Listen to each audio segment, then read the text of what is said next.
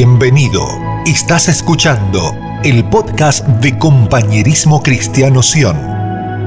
Un espacio diseñado para ser edificados en la revelación de la palabra de Dios.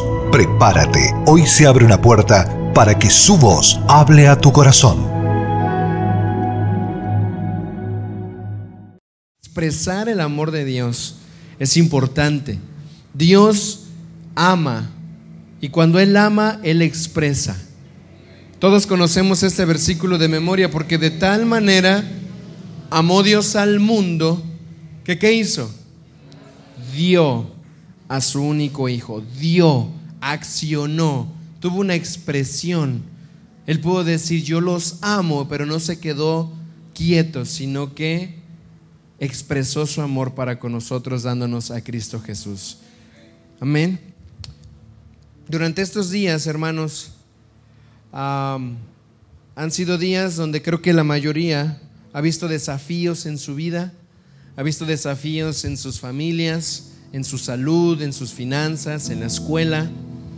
Y estos desafíos vienen a nosotros no como algo que tiene que ser una costumbre en donde a veces decimos, todo me va mal, todo me sale mal, no hay respuesta, no hay solución, me siento cada vez más, en vez de ver salidas, veo más puertas cerradas.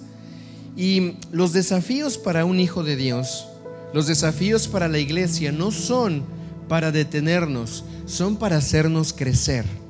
Amén. Los desafíos, las batallas, vienen para que nosotros podamos ver nuevas victorias. En algún momento de nuestras vidas, cuando conocemos el amor de Dios, viene a causar en nosotros una transformación. Cuando tú conoces a Dios, Él no te deja en la misma condición en la que te encontró. Él nos va transformando. Y esos desafíos que vamos teniendo en la vida de fe eh, van incrementando algo, algo que es el tema de hoy, algo que creo que en lo personal si no está vivo, si no está creciendo en tu corazón, va a ser más fácil para el enemigo destruir, matar y robar tu vida. Porque este, esto que se enciende en nuestras vidas viene a través de los desafíos de fe, viene a través de las batallas de fe. Yo quiero que se ponga a pensar en algún momento cuando tuviste la oportunidad de, no sé, de jugar un juego y ganaste. ¿Alguien pudo ver esto? Tú jugaste un partido y ganaste, ¿verdad? Jugaste eh, algo que tú estabas queriendo hacer o terminaste una carrera, terminaste una construcción, lograste un proyecto. Ese sentido de satisfacción, ¿alguien lo ha sentido? ¿Sí? Como que algo concluyó o estábamos enfermos y vino salud y ese sentimiento de, ah, estoy bien, sané, lo logré, acabé o gané.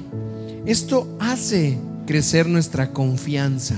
Esto hace crecer nuestra fe en los dones que Dios puso, hace crecer nuestra fe en la salvación de Jesús.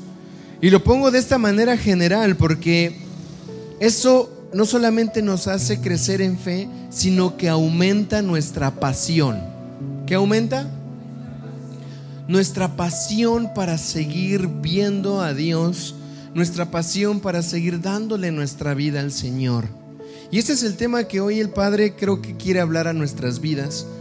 Porque una iglesia que tiene armadura, que sabe que está lista para la batalla, que tiene promesas, que hemos venido recorriendo un camino largo, porque largo camino nos queda todavía, y que estamos alimentándonos de su palabra, y que Dios nos está retando a decir, no tengas miedo porque yo estoy contigo nos tiene que llevar a vivir una vida apasionada. Nos tiene que llevar a vivir una vida con pasión por Dios. Voltea al que está a tu lado y dile, si tú no tienes pasión, se quedaron ahí, ¿verdad? ¿Qué le va a decir? ¿Quién sabe? Está esperando que le diga, si tú no tienes pasión, es más fácil que caigas. Y ahorita vamos a ir viendo por qué.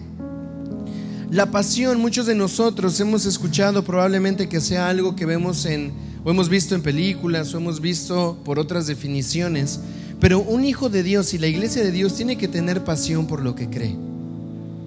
tenemos que tener pasión por Cristo. Tenemos que tener pasión por las victorias que Él nos da. Es tan apasionante ver la victoria de Dios en nuestras vidas que el que es hijo y quiere más se apasiona por ver más. Vino un desafío a su vida y no lo ve como un problema. Se llena de, ah, voy a ver a Dios en un nuevo nivel. Ah, vino este tiempo, mm, que venga porque sé que Dios está conmigo y no temeré y tengo una armadura y tengo el poder de Dios. Venga que vamos a combatir. Me llena de pasión, viene otro desafío. Quiero enfrentar, no voy a negociar, no voy a, menguar, voy a aumentar mis fuerzas porque tengo la pasión de ser un hijo de Dios. ¿Sí? Pero ¿qué significa pasión? Pasión dice una definición que es un sentimiento. Vamos a empezar por ahí. Pasión dice una definición, cualquiera usted la puede encontrar en algún lugar, dice es un sentimiento. Es decir, la pasión se siente. No puedo decir yo tengo pasión y no sentirla. Una persona no puede decir vivo apasionado por Cristo y no sentir esa pasión. Ahora, cuando una persona siente alegría como usted, se nota en su sonrisa. Ah, ok. Algunos no la sienten, ¿verdad? Por eso no sonríen. Si usted siente alegría, sonríe. ¿Dónde está su sonrisa? Ok, muy bien, más o menos, más o menos. Expresamos lo que sentimos. La pasión es un sentimiento, y dice esta definición, es un sentimiento vehemente, capaz de dominar la voluntad, que tiene una fuerza impetuosa, que posee mucha energía, pujanza, ímpetu o ardor. Es decir, cuando alguien tiene este sentimiento de pasión, es capaz de dominar su voluntad. Tiene fuerza impetuosa. Vea, no es una fuerza cualquiera, es una fuerza violenta, impetuosa, imparable, posee mucha energía. Hay personas que dicen sentir pasión, pero no se siente la fuerza de la pasión que lo mueve.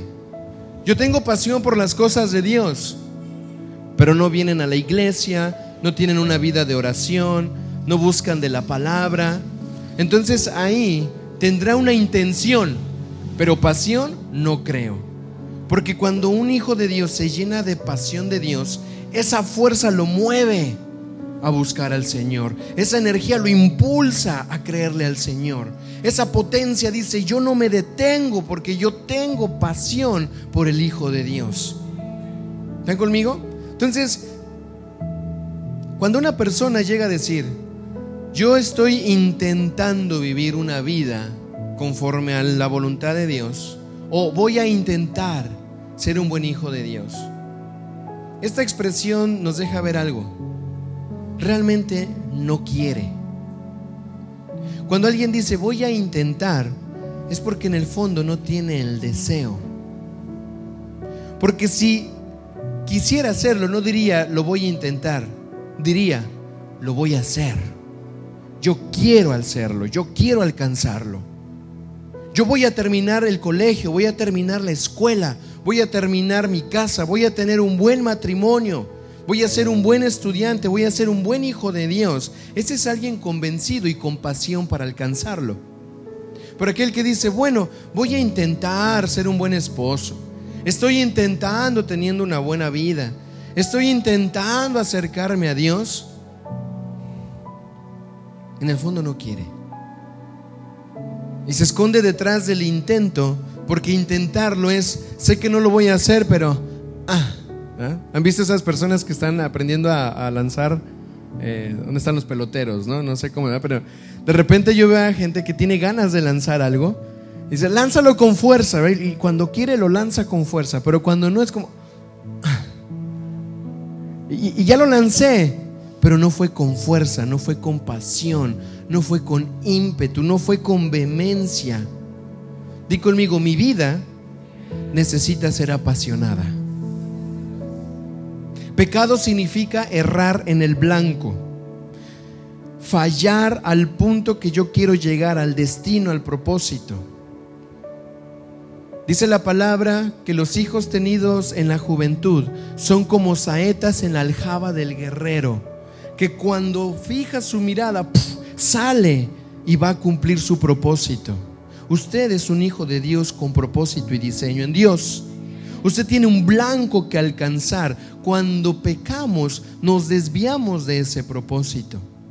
Entonces, cuando una vida está apasionada, sale directo y ve su punto de llegada, ve su destino, ve su propósito y va con pasión a Cristo, porque el propósito es Cristo Jesús.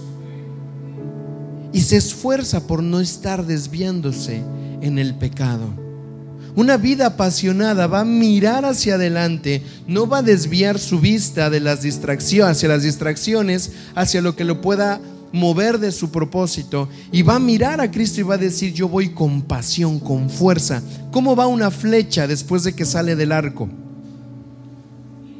Voy a hacer efectos especiales, luego ahí me hacen burla. ¿Me vieron? Con fuerza alcanzar su propósito. Voltea al que está a tu lado y dile, tú eres una saeta del Señor, una flecha Tú no puedes ver un arquero y que diga voy a lanzar una flecha y de repente un novato. Como yo apenas tuve la oportunidad de jugar un juego que yo nunca había jugado, creí que era fácil y yo lanzo. Y la pelotita seguía ahí, ¿no? ¿Qué pasó? Yo sentí que le di con fuerza y no se fue, Y hay veces que nosotros estamos pensando que estamos logrando algo, pero en realidad no. Pero un hijo de Dios tiene que vivir con ese propósito de alcanzarlo de lograr nuestra meta, de vivir nuestro diseño, pero hay un ingrediente secreto. Tiene que ser compasión. Tiene que ser compasión. Y nuestra pasión se va a medir por la devoción que tenemos a Dios. Alguien que tiene devoción a Dios va a buscarlo todo el tiempo. Entonces, ahora imagínate por un momento que una persona dice caminar en el Señor, en el Evangelio. Nosotros venimos tratando de alcanzar nuestra, nuestra meta, pero la pasión en algún momento de nuestras vidas va, a intentar apagarse, perdón, va, va, a querer apagarse, pero va a depender de nosotros. Di conmigo, depende de mí mantener mi pasión encendida. Aquí vemos dos imágenes, ¿verdad? Uno está apasionado y otro no está apasionado. Quiero que empecemos a visualizar por un momento, por la definición que dice aquí, que también es pujanza, ímpetu o ardor. La pasión viene a ser como un fuego dentro de tu corazón. Y cuando ese fuego está encendido por el amor de Dios, por Dios y para Dios, es muy difícil que alguien detenga o te apague en el alcanzar tu propósito con Cristo. Pero para eso tengo que manifestar, di conmigo, tengo que manifestar una devoción apasionada por Dios. Tengo que manifestar esa devoción. Y vamos a ver en primera de Timoteo. Cuando usted lo tenga me deja saber. Yo sé que usted es muy rápido. Primera de Timoteo 1 del 6 al 7.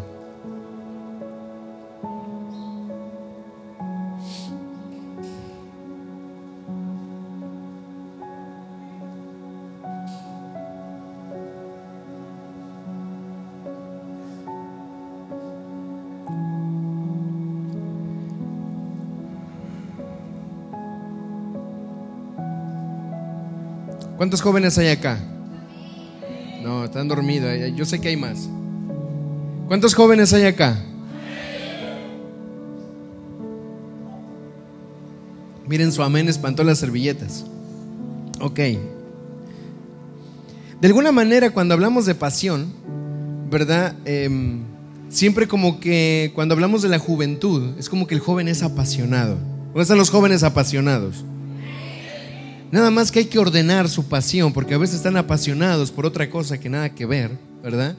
Pero no hay mejor manera que apasionarte por Dios. Timoteo, Timoteo era un joven, un joven que en algún momento reconoció que había un Salvador, que Pablo mismo ¿verdad? Ve su don, ve el llamamiento de Timoteo y le da unas palabras que creo que son para todos nosotros también. Dice Primera de Timoteo, ¿ya la encontró? Usted es bien rápido. Fíjate lo que le dice Pablo a Timoteo, dice,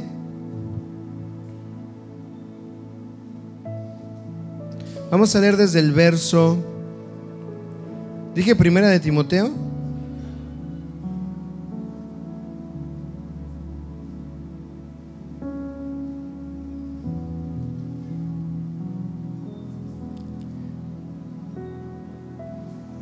Discúlpeme, es segunda de Timoteo.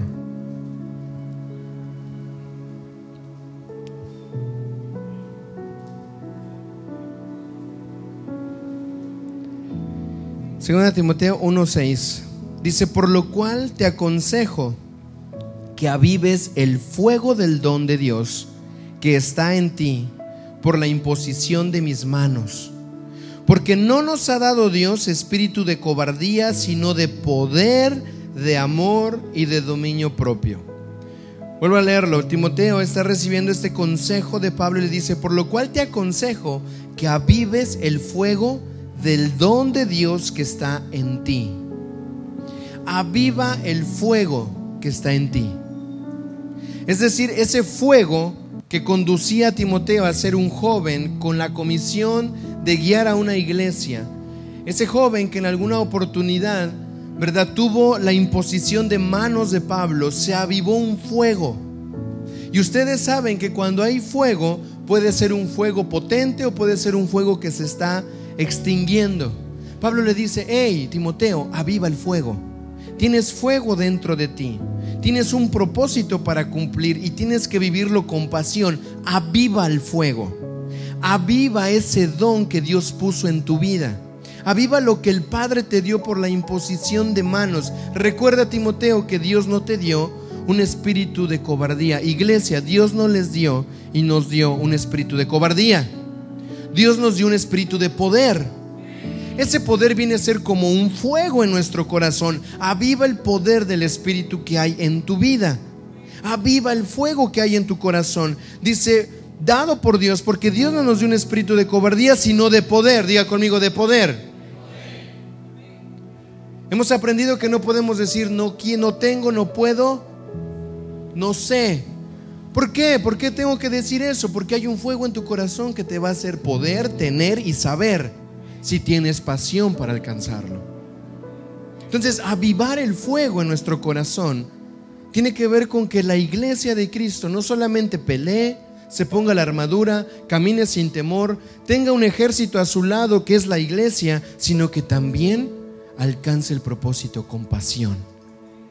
Con pasión, con el fuego encendido en su corazón por ver las promesas de Dios cumplidas en nuestras vidas.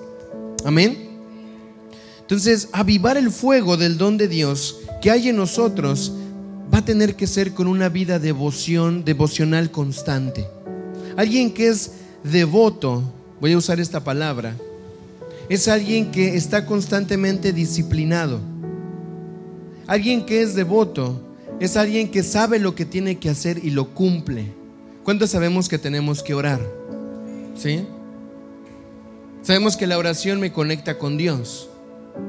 Alguien que tiene devoción apasionada, como Timoteo. Su devoción no lo hacía ver si iba a orar, si tenía ganas o no tenía ganas. Si el día amaneció claro, amaneció lluvioso. Alguien apasionado, con una devoción apasionada, entiende lo que tiene que hacer. Y es un fuego en su corazón que dice, yo tengo que orar porque tengo que mantener avivado el fuego que hay en mi corazón. Se hace responsable de encender la llama que Dios puso en su vida para alcanzar su propósito. ¿Cuántos sabemos que tenemos que leer la escritura? Alguien apasionado por Dios no necesita que escuchar que alguien le diga, lee la palabra de Dios, porque tiene pasión. Su pasión lo mueve a buscar la palabra. Su pasión lo mueve a escudriñar la escritura. Su pasión lo mueve a buscar del Señor. Ay, Daniel, es que yo no tengo ganas hoy. Hoy amanecí desganado. es que tú no sabes, es que mira. Yo le diría, hey, aviva el fuego que hay en ti. Aviva el fuego. ¿Cuántas personas, cuántas veces, Daniel, pero no puedo tener desánimo en mi vida? Si el desánimo viene en tu vida es porque el fuego de la pasión por cumplir tu propósito se está apagando. Y ojo, aviva el fuego. Avívalo. El Señor ya lo encendió en tu corazón. Nos toca avivarlo. ¿Están conmigo? Alguien que tiene una devoción apasionada entrega su vida por completo. Alguien que tiene una vida apasionada entrega todo por completo, tal como Cristo Jesús lo hizo por nosotros. Él se apasionó tanto por el plan del Padre que no dejó nada para Él, lo entregó todo. Él se apasionó tanto por ti por mí, por las generaciones, que dijo, si tengo que, que sufrir la muerte, voy a sufrirla y lo voy a hacer con toda la entrega de mi corazón, porque este es el fuego, este es el don, este es el propósito. La cruz es lo que tengo que cruzar y allá voy, Señor, que no se haga mi voluntad sino la tuya, pero que cumpla, cumpla, cumpla con pasión el propósito por el cual me hiciste. Voltea al que está a tu lado y dile, tú eres llamado a vivir con pasión. La pasión se ve, iglesia, la pasión se nota. Yo puedo ver a muchos aquí y puedo decirle qué le apasiona, pero no se lo voy a decir, para no exponerlo. Pero yo puedo ver a una persona, cuando yo le hablo de un tema que le apasiona, mira, no tengo que explicarle ni decirle, me empieza a decir. Me da, me da respuestas, me da soluciones. Me da, ¿Por qué? Porque le apasiona ese tema en particular porque está interesado y le mete energía y le mete entusiasmo. Si alguien le apasiona la escuela, no, es que en la escuela yo esto aprendí y te habla solamente de eso. ¿Por qué? Porque le apasiona. Si le apasiona cocinar, si le apasiona cocinar, todo el tiempo va a estar diciendo, hey, la comida, la comida, la comida, la comida. ¿De qué va a hablar? De lo que le apasiona. Si le apasiona la palabra, ¿de qué va a hablar? La palabra, la palabra, la palabra, la palabra, la palabra. Si le apasiona Cristo, ¿de qué va a hablar? Mira, tú sabes qué es lo que te apasiona. Tú sabes qué es aquello que en algún momento dices, esto es un don para mí. Pero tenemos que enfocarlo en Cristo. Amén. Jeremías 20 del 7 al 3.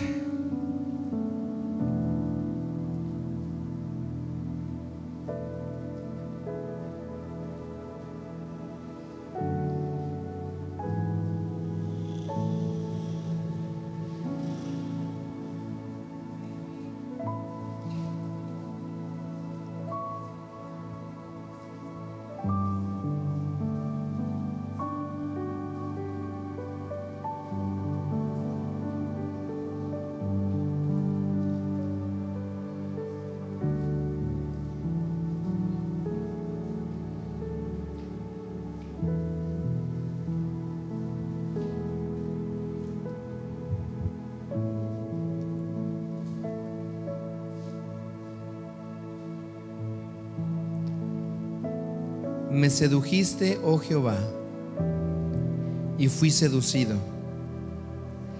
Más fuerte fuiste que yo y me venciste. Cada día he sido escarnecido, cada cual se burla de mí.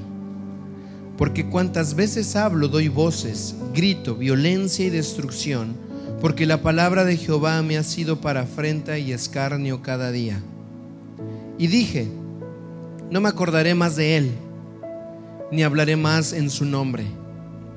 No obstante, había en mi corazón como un fuego ardiente, metido en mis huesos. Traté de sufrirlo y no pude. Porque oí la murmuración de muchos,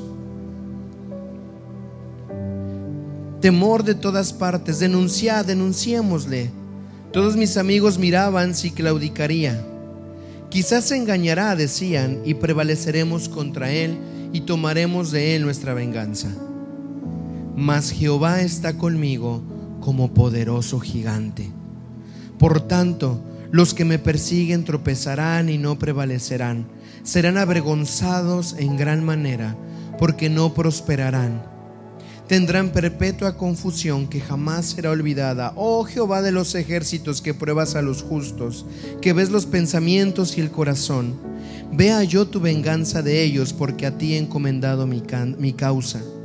Cantad a Jehová, load a Jehová, porque me ha librado el alma de la mano de los malignos. Dice en el verso 7, me sedujiste, oh Jehová, y fue seducido. Más, más fuerte fuiste que yo y me venciste. El único más fuerte que nosotros es el Señor. Por eso es que lo necesitamos. Por eso es que necesitamos de Él. La primera vez que yo leí ese, ese, ese pasaje de Jeremías, me estremeció tanto porque justamente había una etapa, y lo voy a contar muy rápido, hubo una etapa en mi vida en donde mm, la pasión por Dios estaba a punto de extinguirse. La pasión por seguir con Cristo estaba a punto de apagarse. En donde hacer las cosas para el Señor ya no eran algo que, que quería hacer. Como que, como que ya no. Dije, ya. Siempre es lo mismo. Hay que hacer, hay que no hacer. Dios no me necesita, Él sigue siendo Dios sin mí. Él va a cumplir su propósito, así que que lo haga, ¿verdad? Y, fue un tiempo muy difícil. Y cuando yo leía esta parte, yo leía Jeremías, decía el verso 9 y dije, no me acordaré más de él, ni hablaré más en su nombre. Y dice, no obstante, había en mi corazón como un fuego ardiente metido en mis huesos. Traté de sufrirlo y no pude.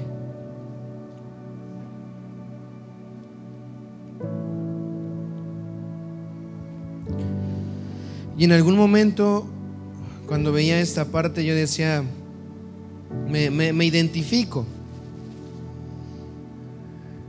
Porque aunque, aunque, la pasión y el fuego se estaban apagando, aunque a lo mejor no había tanta, tanta intensidad como al principio, dentro de mi corazón, dentro de mi ser, estas palabras cobraron vida porque dije, cierto, por más que yo quiera e intente, hay algo que no me deja. Y esta descripción era tan gráfica porque decía, es como un fuego dentro de mis huesos, que por más que yo quisiera decir, no Señor, no más, no lo puedo aguantar, no puedo dejar de sentir este fuego de amor por ti, Señor. Y me acuerdo que le pedía perdón al Padre y decía, Señor, aviva el fuego que hay en mi corazón. Y no era un fuego para sentir una emoción, no era un fuego para que a lo mejor yo pudiera decir, ya me siento bien entendía que había un propósito, entendía que Él era más grande que yo. Entendía lo que decía el verso 7, fui seducido, fuiste más fuerte que mí, persona, fuiste más fuerte de lo que yo soy y me venciste, Señor. Y a partir de ese momento, una de las cosas que más entendí que debería de tener cuidado era mi pasión para con Dios. Era el fuego que necesitaba mantener encendido con él. Y ojo, no estoy hablando de un fuego emocional o momentáneo. Ese fuego debe de ser permanente para con el Padre. Porque hoy podemos decir, sí, la pasión. Ah, usted ha visto los que se emocionan con los juegos de fútbol, de básquetbol o de béisbol, ¿verdad? Cuando están ganando se encienden. Ah, sí, se emocionan.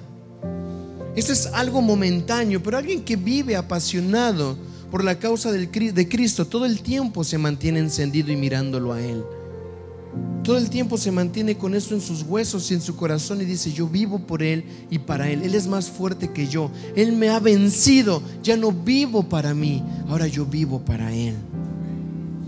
Y una de las causas por las cuales, por eso les decía, si no, si no te mantienes con la pasión encendida es más fácil que caigas. Porque lo que te va a mantener vivo dentro de la batalla, dentro del propósito de Dios, es que tu pasión no mengüe, es que tu fuego no se apague. Es que cuando veas la batalla no huyas, sino que sepas que como decía Jeremías, me di cuenta que el que estaba conmigo es como un poderoso gigante. Y ahí es en donde todo cambia y empiezas a darte cuenta que no es en tus fuerzas, que no eres tú, que no eres no es tu no es tu poder, no es tu autoridad, es aquel que va contigo el que te da la victoria. Y cuán apasionante es sostenerme de la mano de Dios y decir, Señor, cuántos enemigos murmuraron, cuántas cosas vinieron en mi contra, vinieron mis prevalicadores para tratar de ver mi caída y mi muerte. Pero Señor, cuando yo intenté alejarme de ti, había un fuego que encendía mis huesos y después te miré y dije, ¿por qué de temer si Dios va conmigo como poderoso gigante? Como poderoso gigante, fuerte e invencible es nuestro Dios. Poderoso e imparable es nuestro Padre fuerte e invencible. ¿Cómo no voy a apasionarme por el Señor? ¿Cómo no me voy a querer sostener de sus brazos? Iglesia, es importante que identifiques cómo está el fuego de la pasión por Dios. ¿Cómo está ese ardor por cumplir su propósito? Es importante que nuestro fuego se, se encienda delante del Señor. Romanos 12:9, en algún momento hemos escuchado este versículo, esta parte de la escritura tan tan usada en los campamentos, tan usada en algunas áreas del ministerio, aún como algo que hacemos, que ya viene este año, que es el metanoia. Hablamos mucho de transformación, porque es un tiempo de renovar nuestra mente y nuestro corazón. Pero más adelante, 12, vamos a leer Romanos 12 del 9 al 21. Fíjese, qué interesante es esto. Dice el versículo 9, el amor sea sin fingimiento. Vuelvo a repetir, el amor sea sin fingimiento. O sea que hay amor que se puede fingir. Si aquí la escritura me dice que el amor que yo debo de tener para con mis hermanos, con el propósito, con la iglesia, debe de ser sin fingimiento. Cuando alguien empieza a fingir que ama a Dios, que ama seguirle, finge, es una persona que perdió la pasión, porque lo hace obligadamente. En el momento en que tu caminar con Cristo, tu caminar con el Señor, lo veas como una obligación, como algo que debes y no como algo que quieres, déjame decirte que la pasión está por apagarse. Porque alguien apasionado no está diciendo, tengo que ir a buscar de Dios. Alguien apasionado dice, debo de ir a buscar a Dios porque de eso depende mi fuego. Alguien que no tiene pasión por Dios, que finge, es, ay, Ahora tengo que ir porque me dijeron, porque debo, porque es una imposición. Es alguien que ya no tiene pasión por el Señor. Es alguien que dejó de amar la causa por la cual está vivo y la causa por la cual Dios le llamó. Uno de los enemigos de nuestra pasión, sin duda, va a ser el cansancio. Estoy cansado, estoy cansada, me siento agotado. Sí sé que tengo que orar, pero ¿qué más? Orar es lo que va a avivar el fuego de tu pasión. Orar sin fingimiento. Amar sin fingimiento. Buscar a Dios sin fingimiento. Es impresionante la cantidad de iglesia que hay que le tiene más miedo al hombre que a Dios voy a la iglesia, tengo que cumplir esto. Hablo de las responsabilidades que nos hace como hijos de Dios. Debo de, tengo que, para que el hombre no me regañe, no me diga, no me llame la atención. Pero debe de haber un cambio de mente en nuestras vidas y decir, yo hago lo que hago para Cristo porque es mi pasión. Es mi pasión. Y ojo iglesia, esta es una llamada de atención para todos porque en estas semanas si bien lo que hablábamos en la oración, em, el diablo no vino sino para hurtar, matar y destruir. Matar es una de las especialidades que él tiene. Y si bien la muerte se enseñorea y quiere activarse en, estas en estos últimos días por muchos pactos, por muchas eh, celebraciones, por tantas cosas que se mueven en la atmósfera, en el ambiente, la iglesia tiene que reconocer una cosa, la iglesia apasionada mantiene el fuego del amor por Dios, porque de eso depende su vida. Entonces el diablo viene a matar, pero no nada más va a querer matar a forma física como lo conocemos o pensamos, va a querer matar tu pasión va a querer apagar el fuego por el cual decidiste seguir al Señor. Va a querer matar, va a querer extinguir la llama en tu corazón que un día se encendió y que dijiste, mi vida se la voy a entregar al Señor, mi vida es para Él. Hubo un momento en tu vida y en mi vida en donde vimos el amor de Dios que dijimos, jamás me voy a alejar del amor del Señor, jamás me voy a apartar de su palabra. Nunca voy a dejar de amar al Señor porque en Él tengo vida, tengo plenitud. Nunca. Líbreme el Señor de alejarme de sus caminos. Pero ese mismo sentir debe de permanecer en nuestras vidas. El diablo ha querido venir a apagar la llama, ha querido venir a apagar el fuego por el cual decides caminar delante del Señor. Y te voy a decir por qué, por qué lo logra hacer.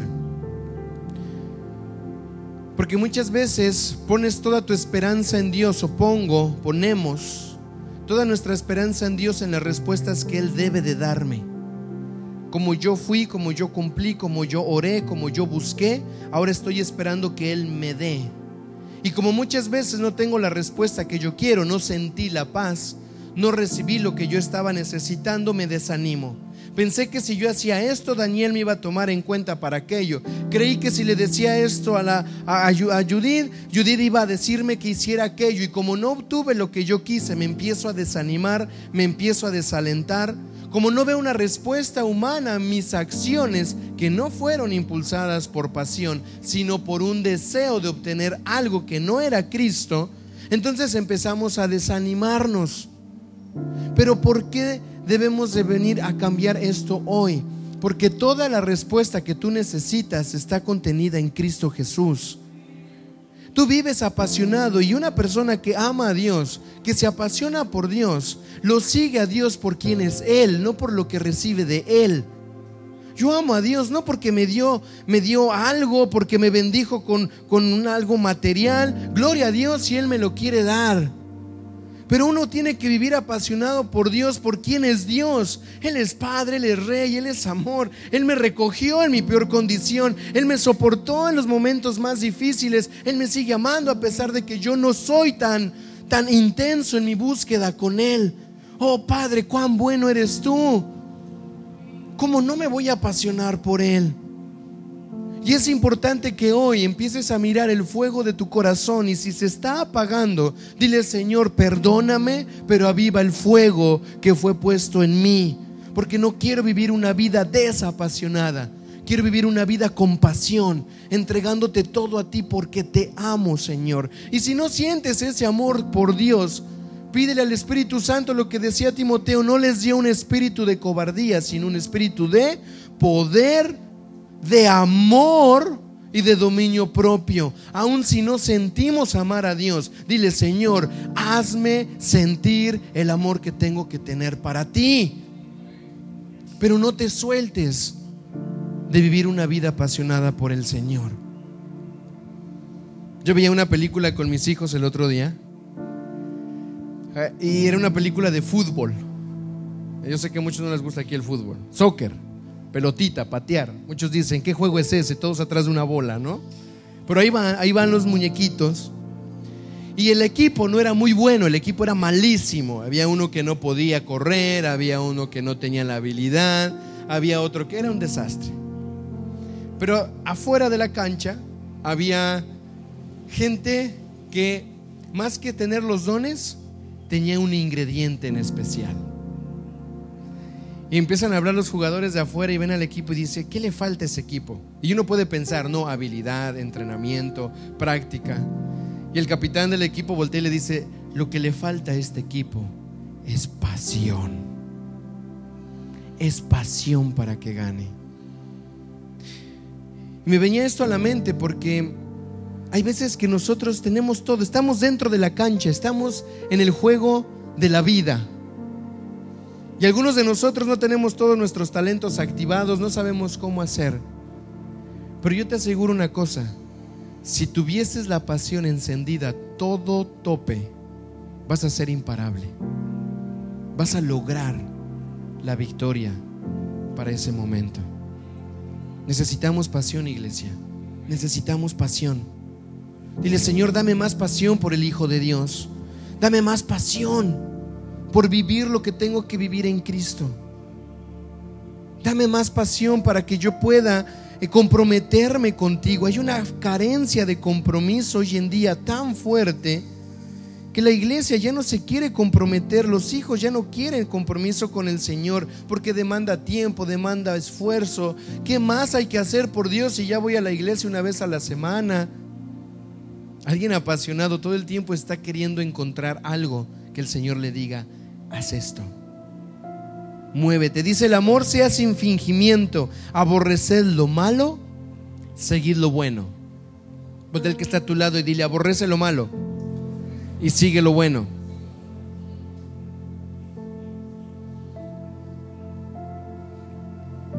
¿Qué es aborrecer lo malo? Sencillo, aborrecerlo. Ver lo malo y dar pasos hacia atrás. Me da asco el pecado. Lo aborrezco. Aborrezco la maldad, aborrezco lo que no es Cristo aborrecer lo malo y seguir lo bueno. Dice en el verso 10, amaos los unos a los otros con amor fraternal. En cuanto a honra, prefiriéndonos los unos a los otros en lo que requiere diligencia, no perezosos. Alguien que le falta pasión va a tener pereza alguien que ya el fuego de la pasión de su vida se está apagando, le va a dar pereza a todo. Le va a dar pereza a buscar a Dios, le va a dar pereza a ir a la iglesia, le va a dar pereza a orar, le va a dar pereza a leer las escrituras, le va a dar pereza estar con los ojos abiertos en el servicio, le va a dar pereza cumplir una responsabilidad, ir al entrenamiento, ir a los ensayos, hacer lo que tiene que hacer. alguien que le falta pasión va a ser un perezoso. Porque el apasionado lo que va a tener es diligencia. Sabe lo que tiene que hacer. Y lo hace sin carga, lo hace con pasión, con amor, porque entiende que lo que haga de palabra o de hecho no lo hace para el hombre, sino lo hace para Dios. Esa es la iglesia que necesitamos ser. Amén. Dice, prefiriéndonos unos a otros, dice, no perezosos, fervientes en espíritu, sirviendo al Señor fervientes en espíritu. ¿No le suena como aviva el fuego que hay en ti? Y dentro de mis huesos había un fuego que me quemaba. Ferviente en mi espíritu. No seamos perezosos, seamos fervientes. No quiero poner ejemplos de cómo ser ferviente para que no se asusten. Pero cuando alguien tiene su espíritu ferviente por el Señor, estoy seguro que el Señor lo usa. Estoy seguro que el Señor hace cosas poderosas. Dice en el verso 12, gozaos en la esperanza, sufridos en la tribulación, constantes en la oración. Alguien apasionado es constante en la oración, compartiendo para las necesidades de los santos. Alguien apasionado comparte, practicando la hospitalidad Alguien apasionado es hospitalario, tiene sus dones activos. Dice el 14, bendecid a los que os persiguen. Alguien apasionado no está mirando cómo hacerle la vida imposible al que tiene algo en contra de, sino que lo bendice. Porque no es su lucha contra esa persona. Su responsabilidad es amarlo, no amar su pecado, pero lo bendice. Dice, algún día vas a conocer del Señor. Bendice a los que persiguen bendice a los que a los y bendice y no los maldigáis. Verso 15, gozaos con los que se gozan. Los apasionados se gozan con el que está gozoso. ¿Dónde está el gozo? ¿Dónde está su sonrisa? Si alguien está gozoso, alguien apasionado lo ve y se contagia automáticamente. A ver, gózate Ahí está gozado, yo también me ríe. Cuando tú ves una persona que te sonríe, automáticamente, ¿qué te produce? Lo sonríes también, ¿no? Te saluda con una sonrisa, eh, Rodolfo, ¿cómo estás? ¿Verdad? más, más si Rodolfo, ¿verdad? Una sonrisota.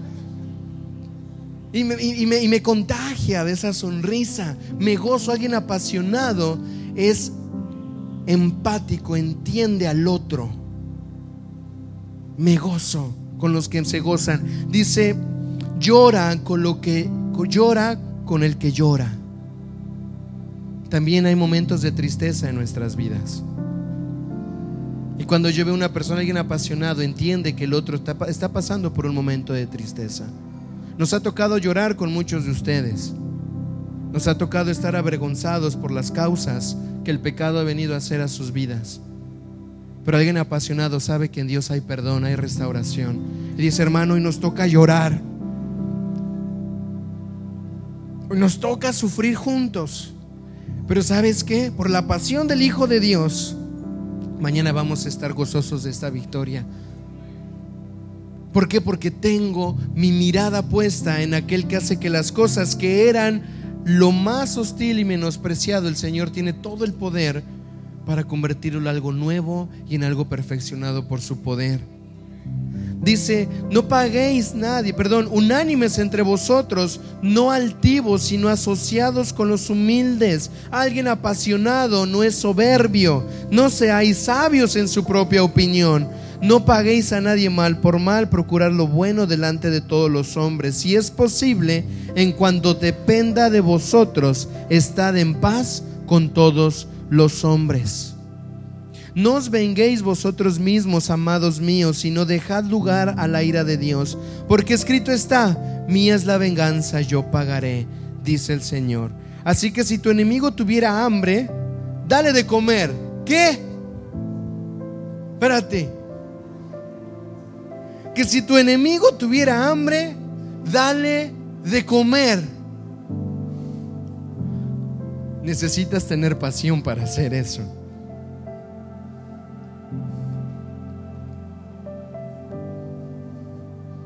Necesitas tener una vida de devoción apasionante con Dios para tener la capacidad de preparar comida, ir con tu enemigo y darle de comer.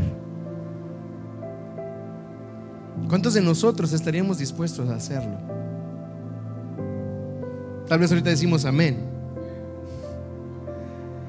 Pero a la hora de la verdad, ¿y yo por qué tengo que darle algo a ese? Pero cuando entiendo para quién vivo, mi pasión por Dios hace hacer lo mismo que Jesús hizo en la cruz. Padre, perdónalos, porque no saben lo que hacen.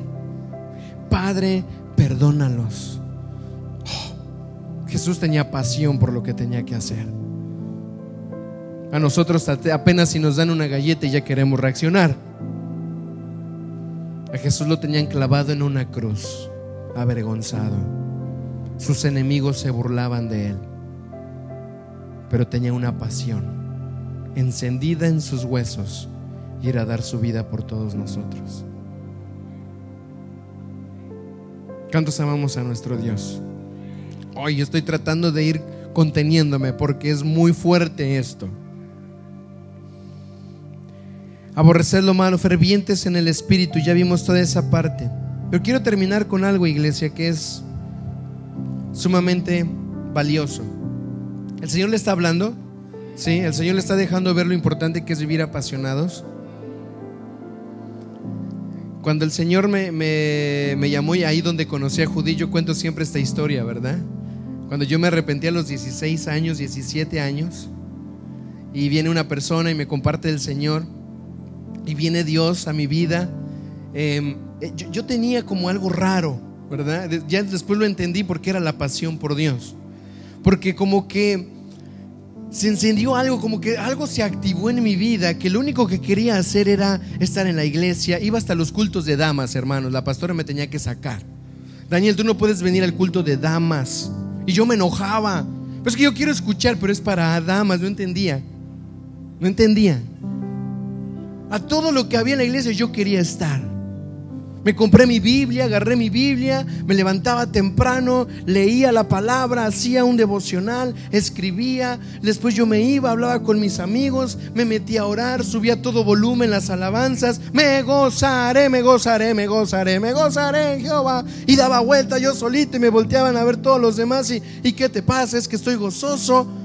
¿Verdad? Y tenía en mi teléfono canciones que ya no tenía nada que ver y grababa, no tenía cómo descargar, no había MP3 en ese tiempo, ¿verdad? Grababa las canciones de la iglesia y eran las canciones que yo escuchaba cada vez que yo salía o que tenía que ir en el bus, a mis prácticas, lo que fuera. Ahí todo el tiempo estaba yo, lleno del Señor. Ah, ah.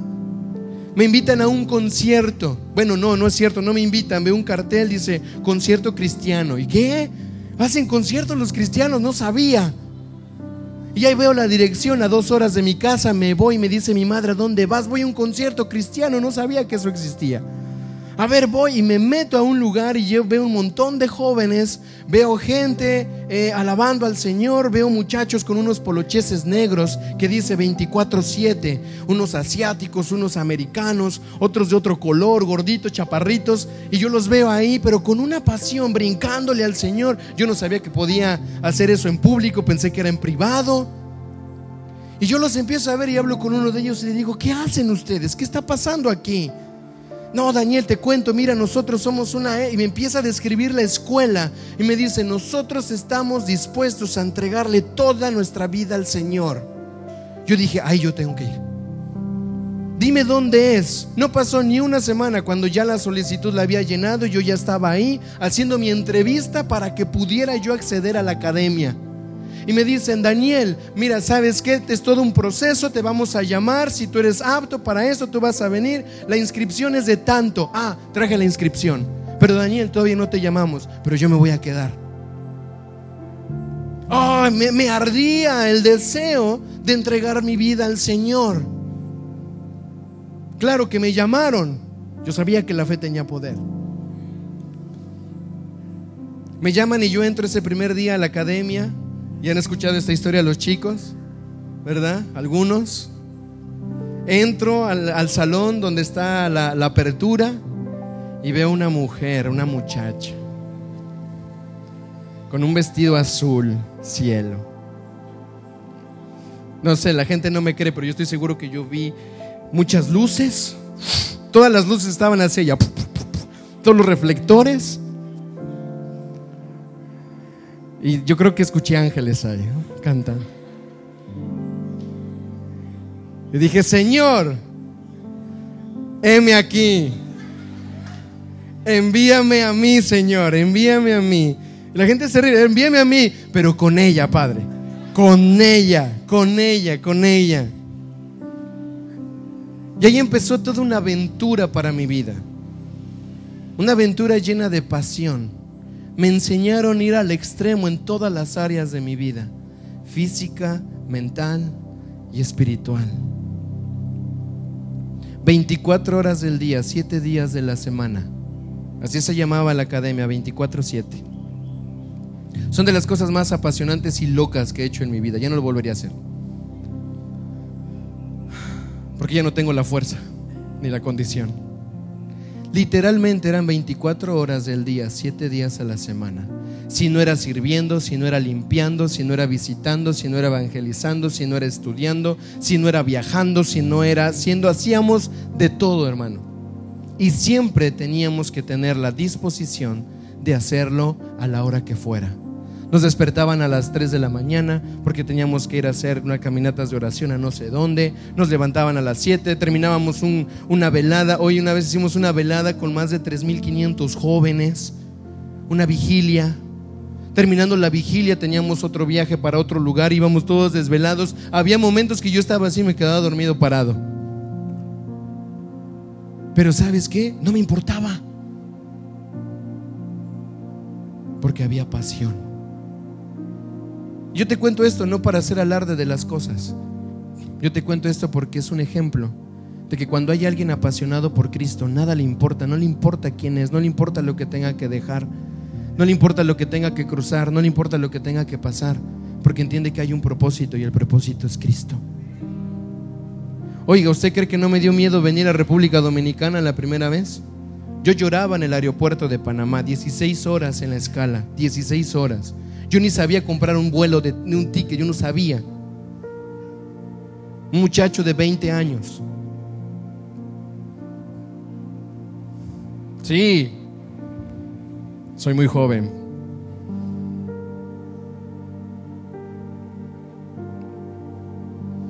Puse a Danielito en las, en las, en las, en las sillas y lo vi ahí tranquilito. Yo empecé a llorar y dije, Señor, ¿qué estoy haciendo? No sé a dónde voy, no sé dónde voy a vivir, no sé qué voy a comer, no tengo dinero, no tengo soporte, pero Padre, tú vas conmigo como poderoso gigante. Porque cuando quise decir no, había un fuego en mis huesos que me consumía y no lo pude resistir. Y, a Dios gracias y las glorias de Él, porque a fin de cuentas, a fin de cuentas, todo lo que necesitas es a Él.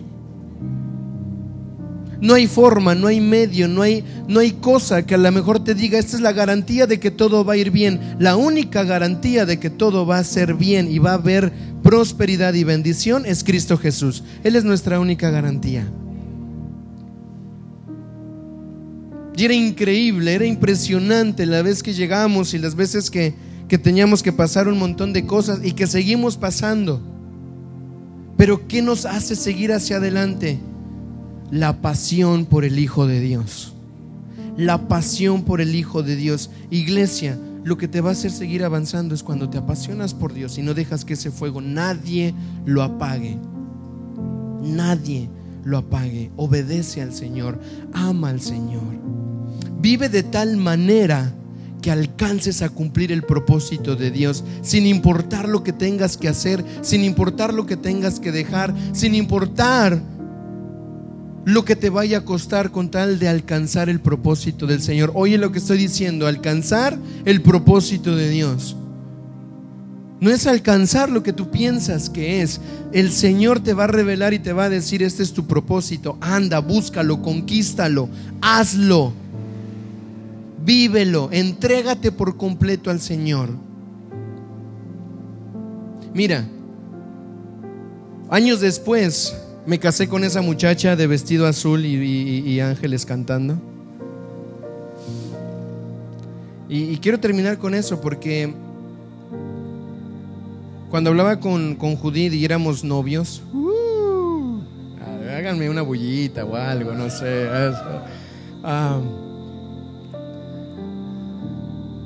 si algo, si algo me, me enamoraba de ella era ver la pasión con que hacía las cosas. Tenía que servir ah, con pasión. Tenía que orar con pasión. Tenía que enseñar con pasión. Tenía que viajar con pasión. Hicimos un montón de locuras para el Señor. Organizamos un montón de cosas para el Señor. Y nuestra meta únicamente era que Cristo sea enaltecido. Que Cristo sea engrandecido. Y mira, en este caso, es mi cónyuge, es mi esposa. Pero también el Señor nos permitió caminar con gente apasionada por el Señor. Y yo creo que cuando una iglesia se enciende en pasión por Dios es imparable. Imagínense el nivel de pasión que la iglesia pudiera llegar a tener. Tan encendida que cuando el Señor le diga, da de todo. Que cuando el Señor diga, vayan, vayan todos. Que cuando el Señor diga, muévanse, se muevan todos. Que cuando el Señor diga conquisten, conquisten todos. Pero ¿por qué unos sí y unos no? Por la pasión. Algunos ven más las limitantes. Pero tenemos que aprender a ser una iglesia que se apasiona. Esa era la iglesia del primer siglo. Lo daban todo, entregaban todo, hacían todo por causa de Cristo. ¿Cómo está el fuego de su corazón? Apasionese por el Señor. Primera de Corintios 9, 24, 27.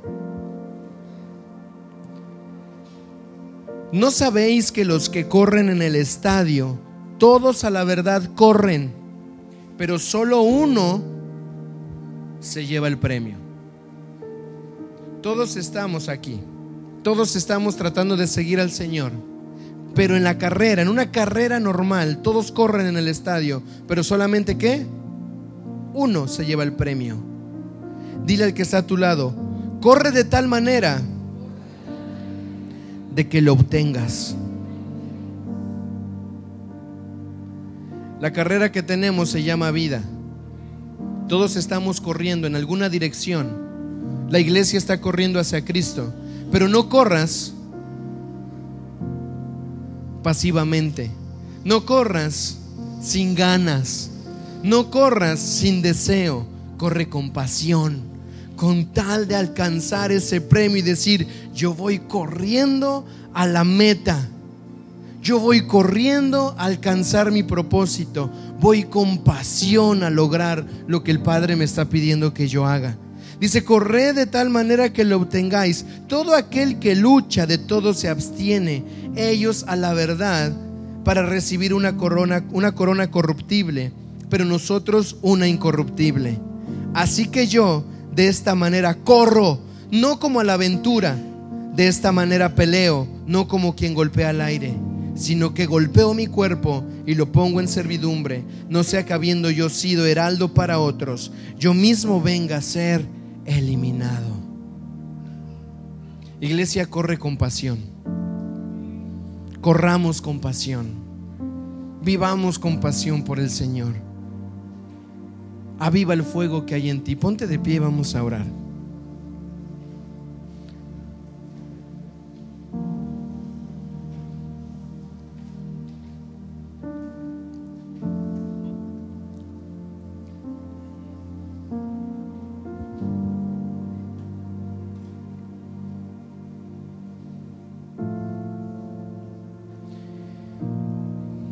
En el nombre de Jesús, Señor, hoy en esta mañana estamos agradecidos por tu palabra.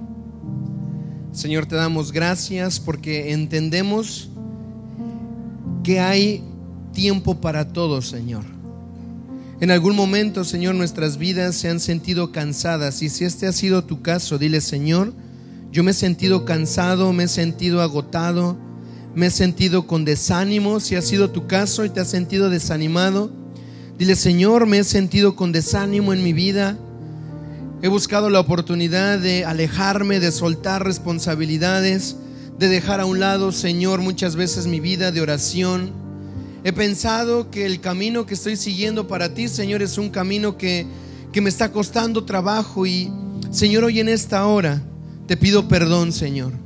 Te pido perdón porque muchos, muchos, Señor, momentos de estos han venido a nuestras vidas. Han venido momentos de angustia, de dolor. Así como decía el profeta, Señor, cuántas veces he querido dejar de decir lo que tengo que decir. Dejar de lado lo que estoy haciendo. Veo la corriente del mundo, cómo todos hacen, cómo todos viven y me confundo. Me confundo cómo es que ellos viven y cómo es que tengo que vivir yo. Si este ha sido tu caso, joven, señorita, que has visto la presión social, dile, Padre, yo a veces no veo con claridad qué es lo que tengo que hacer, me esfuerzo, intento, busco la oportunidad de agradarte, de hacer lo que es bueno. Y si es tu caso, dile, Padre, pero a veces no sé qué me pasa. Pero hoy en el nombre de Jesús quiero pedirte perdón, porque ahora con esta palabra entiendo, Señor, que tengo una responsabilidad y es avivar ese fuego que hay en mi corazón. Esa responsabilidad es poder avivar lo que hay en, mí, Señor. Padre, y hoy en esta hora oramos para que este fuego se avive en nuestro corazón. Y ahí donde estás, levanta tu mano derecha y dile, Señor, hoy en esta hora pido que sea tu fuego, Señor el fuego de tu espíritu avivándose en mi vida. Dame pasión, dame pasión por el Hijo de Dios. Ayúdame a vivir apasionado. Yo quiero que seas tú, Señor, lo número uno en mi vida. Quiero que seas tú, Señor, lo mejor en mi vida. Padre, hoy en esta hora, Señor, seas tú, Dios, avivando el fuego de la pasión en nuestras vidas. En el nombre de Jesús, Señor, sé tu Padre, avivando en nuestros corazones este sentimiento. Padre, como dice tu palabra, corremos la carrera, pero no la vamos a correr como todos, la vamos a correr, Señor, con pasión en nuestra vida, queriendo alcanzar, queriendo alcanzar, Señor, lo que, lo que ya tú nos has hablado, Señor. Queremos alcanzar, Señor, lo que tú nos has puesto por delante, Señor. Hoy en el nombre de Jesús te decimos, Padre, aviva el fuego, aviva el fuego. Y ahí con tus ojos cerrados, dile, Padre, aviva el fuego. Aviva el fuego que hay en mi vida, Señor. Anhelo de ti, Señor. Anhelamos más, más de ti, Señor. Ha habido personas que en algún momento se han sentido con ganas de abandonar la carrera, pero hoy te digo, no la dejes, no la abandones, apasionate por el Señor. Una vida apasionada es una vida comprometida. Así que dile, Señor, yo me comprometo a vivir por ti. Yo me comprometo a vivir para ti, Señor. Hoy, Señor, mis fuerzas las traigo delante de ti. Te pido, ayúdame, Padre, ayúdame. Rompo con todo lo que ha querido, Señor, venir a ser más fuerte que tú. Pero hoy leímos, Señor, que tú fuiste más fuerte que yo y nos venciste. Véncenos con tu amor, véncenos con tu gracia, véncenos con tu perdón, Señor, porque tú, Señor, al mirarte, podemos verte como un poderoso gigante, Señor, que va con nosotros, que nos hace cantar, que nos hace adorar, que nos hace vivir completos en ti, Jesús. Gracias, Padre, gracias, porque tú eres nuestra pasión. Yo te amo, Señor, fuerza mía, porque tú eres mi roca y mi fortaleza.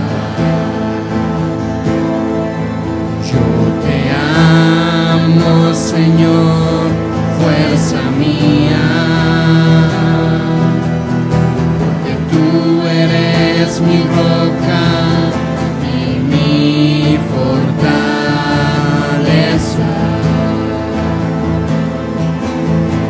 Y mi libertador. Y mi Dios y mi castillo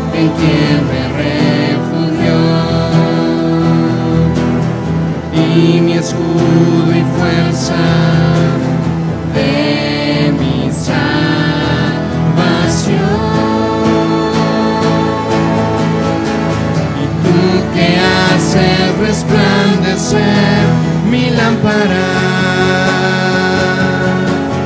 Tú, Señor, derramas luz en mis tinieblas. Tú que haces resplandecer mi lámpara. Tú, Señor, derramas luz en mis tinieblas.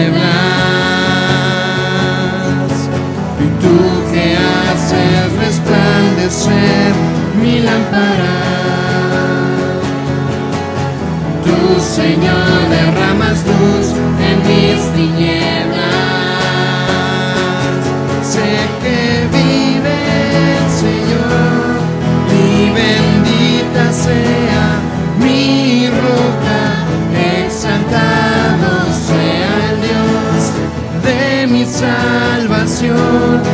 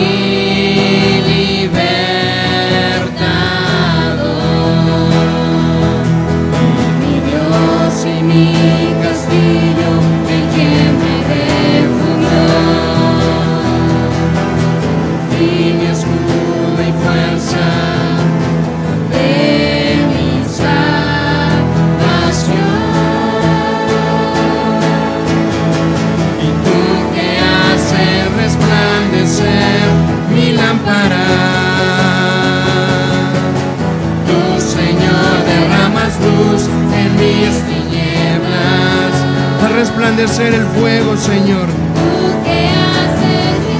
Aviva el fuego, Señor. Que nuestro fuego se avive, Padre, por ti.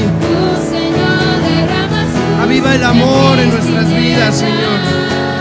Enciende nuestras lámparas una vez más. Dice la palabra que Él no apagará el pabilo que humea. Él lo apagará. Él lo encenderá. Y tú que haces resplandecer mi lámpara.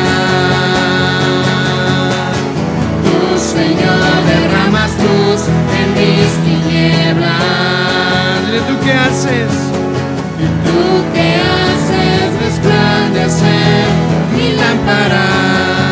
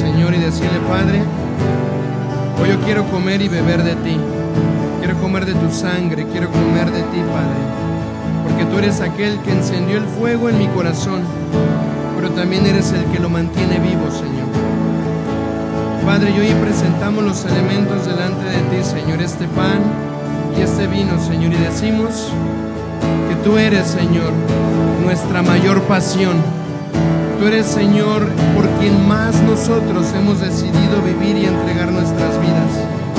Si es la primera vez que vienes, puedes orar al Señor ahí desde tu lugar, escuchar al Espíritu. Pero esto es para aquellos que lo entienden, que saben, que necesitan reavivar ese fuego del primer amor ese fuego de la salvación, ese fuego que vino cuando supiste que el Señor te amaba, que el Señor quería hacer contigo algo extraordinario. Dile, Padre, hoy Señor, yo quiero presentarme ante ti y hacer un pacto. Tú serás mi mayor pasión, tú serás mi mayor pasión, Señor. Así que ven con libertad delante de este lugar y toma un pedacito de pan, una copa de vino vuelve a tu lugar con este entendimiento. Vamos a hacer un pacto, un compromiso como iglesia de darle nuestra vida a Él con toda nuestra pasión. Así que adelante iglesia, ven y toma estos elementos. De mi salvación.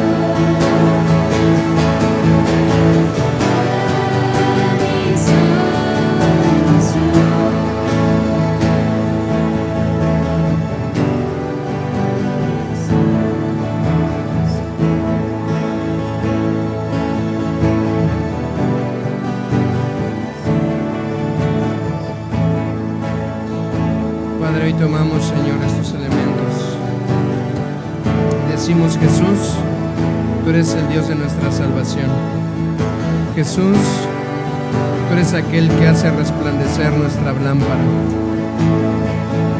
Jesús, revélanos la condición de nuestra lámpara. Revélanos la condición del fuego que hay en nuestro corazón.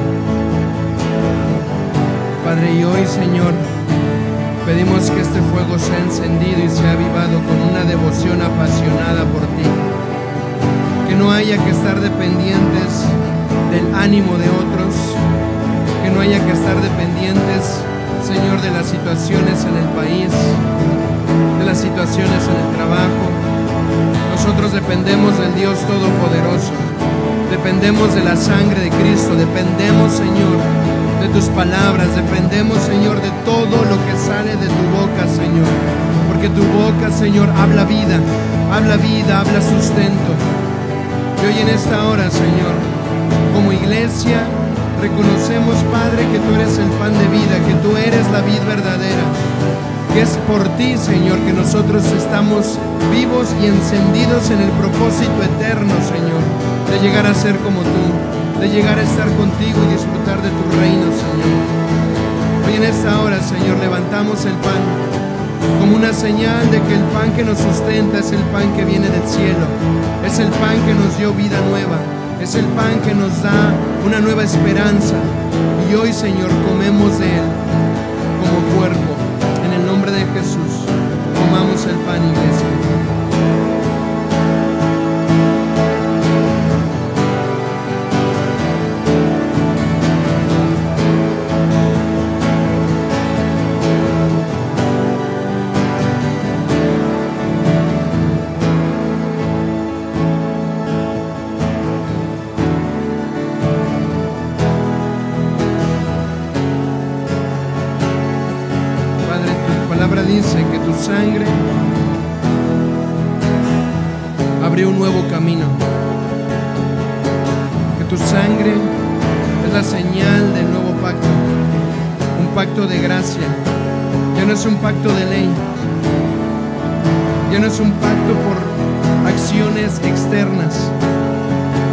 Tu sangre, Señor, nos ha dado el privilegio de tener lo más valioso, Señor y es ser redimidos por ti, Dios. Y hoy en esta hora levantamos esta copa de vino, Señor, reconociendo, Padre, que es tu sangre la que nos ha limpiado del pecado, que nos ha limpiado de la muerte.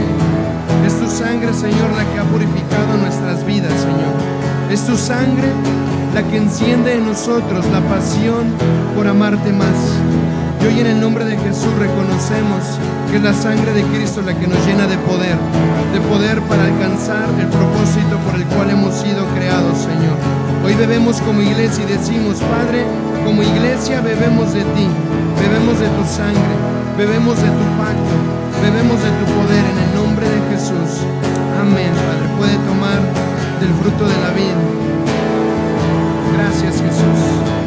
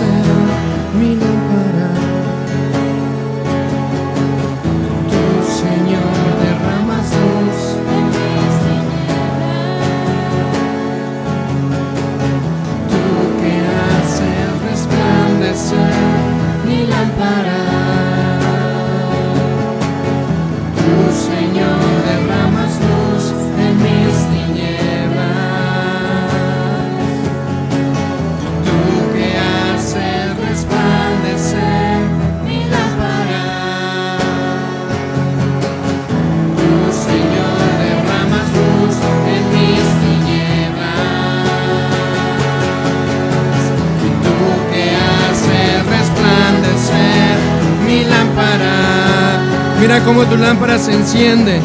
Mira cómo tu lámpara empieza a arder con un nuevo fuego del Señor.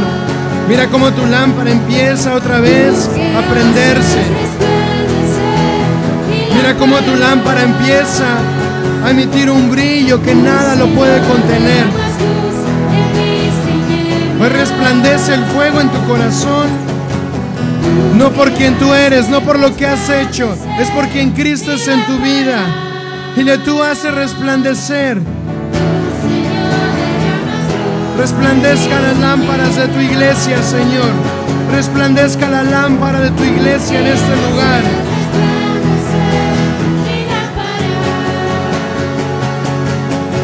Tú, Señor, derramas luz en mis tinieblas. Dile, sé que vive el Señor.